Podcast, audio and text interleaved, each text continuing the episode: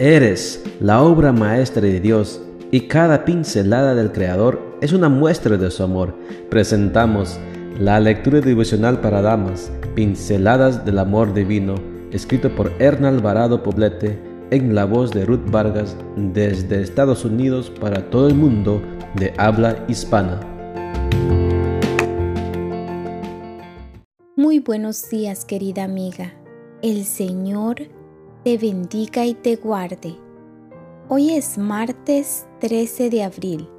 El título de la matutina para hoy es Suegras y Nueras. Nuestro versículo de memoria lo encontramos en Ruth 1.14 y nos dice, Orfa se despidió de su suegra con un beso, pero Ruth se quedó con ella. Me resultan impactantes las palabras de Ruth a su suegra. No me ruegues que te deje y me aparte de ti, porque a donde quiera que tú vayas, iré yo, y donde quiera que vivas, viviré. Tu pueblo será mi pueblo, y tu Dios mi Dios.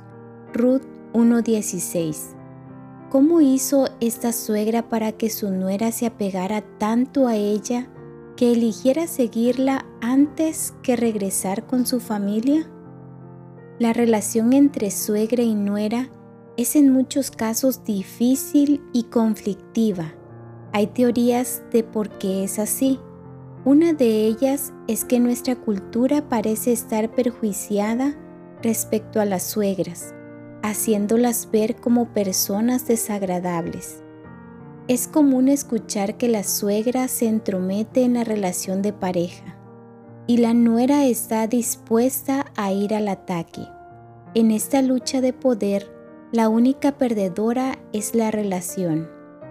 Leyendo el contexto del pasaje de la Biblia con el que comenzamos la reflexión de hoy, me doy cuenta de que Noemí veía a Ruth como a una hija, no como a una competidora por el afecto de su hijo.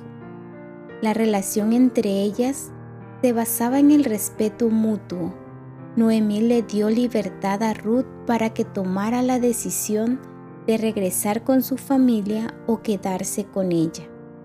Yo fui nuera y ahora soy suegra, y me doy cuenta de que en ambos estados debe prevalecer el sentido común y el intentar empatizar con la otra. La suegra tiene experiencias que pueden ser aprovechadas por la nuera. La suegra a su vez debe comprender que su nuera tiene el derecho de construir sus propias experiencias, aunque sea a través del método del ensayo y el error. Hay que cuidar el lazo amoroso entre los implicados, la suegra, la nuera y el hijo esposo. La relación suegra-nuera no es comparable a ninguna otra. Es vital sustentarla en los siguientes principios. Colaboración mutua es mejor que la confrontación, no menospreciando la opinión de la otra, no sobrepasando los límites personales de la otra, atribuyéndose roles que no le corresponden amando la nuera a la madre del esposo, pues a través de ella él llegó a su vida. Amando la suegra a la esposa de su hijo, pues ella es quien cuidará de él cuando no esté. Permitiendo que Dios sensibilice los corazones si son humildes.